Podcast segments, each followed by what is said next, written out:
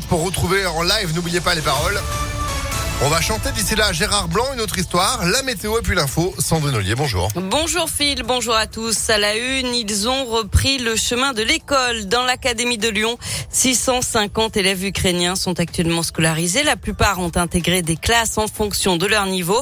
À Villeurbanne, un dispositif unique dans la métropole a été mis en place début avril. Une classe spéciale a été ouverte pour accueillir des enfants dont les familles sont hébergées dans une résidence temporaire. Ils sont une dizaine de la petite section de maternelle au CM2. Les journées sont partagées entre l'apprentissage du français et les matières habituelles en ukrainien. Vanessa Routier est conseillère pédagogique dans l'académie. L'après-midi, il y a une enseignante euh, qui est ukrainienne et qui continue à leur apprendre leur langue, à la fois en français mais aussi en travail en mathématiques. C'est important pour eux et c'est important pour nous aussi de leur apporter euh, ces points de repère, de leur donner cette scolarité qui est obligatoire euh, en France et, donc on doit accueillir tous les enfants, quelle que soit leur origine et quel que soit leur âge à partir de 3 ans. Et actuellement, une dizaine d'enfants ont intégré cette nouvelle classe à l'école La Canale de Villeurbanne.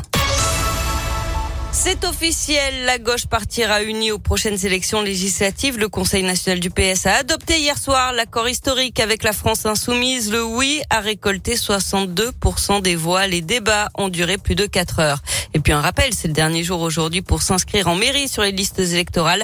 Les élections législatives, ce sera les 12 et 19 juin prochains. Puis retenez aussi ce changement de nom pour la République en marche. Le parti présidentiel devient Renaissance, un parti, je cite, euh, populaire qui a vocation à être ouvert d'après Stanislas Guérini, son délégué général. Dans l'actu également, il avait détourné 80 000 litres de gasoil dans la métropole de Lyon. Un chauffeur a été interpellé.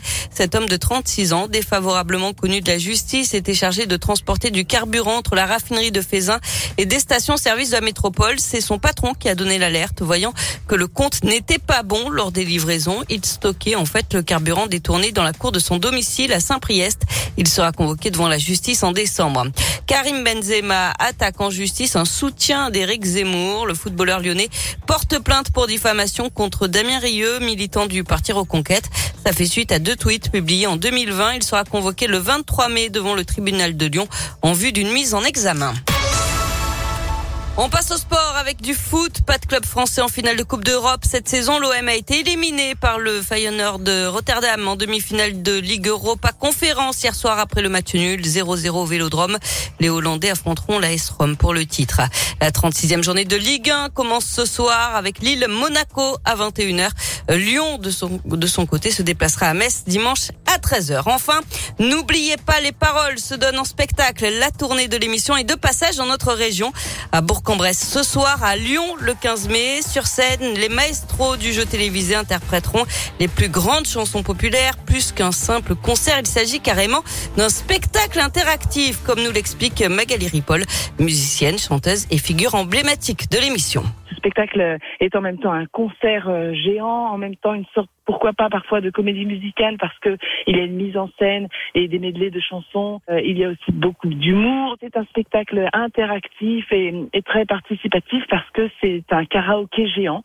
Toutes les paroles de chacune des chansons interprétées tout au long de la soirée euh, sont affichés sur des écrans géants et le public euh, a la possibilité de chanter avec nous. Et, euh, et parfois même, je vais dans, dans la salle pour pêcher, repérer un, un, candidat ou une candidate qui montera sur scène pour euh, jouer à N'oubliez pas les paroles avec nous. Voilà.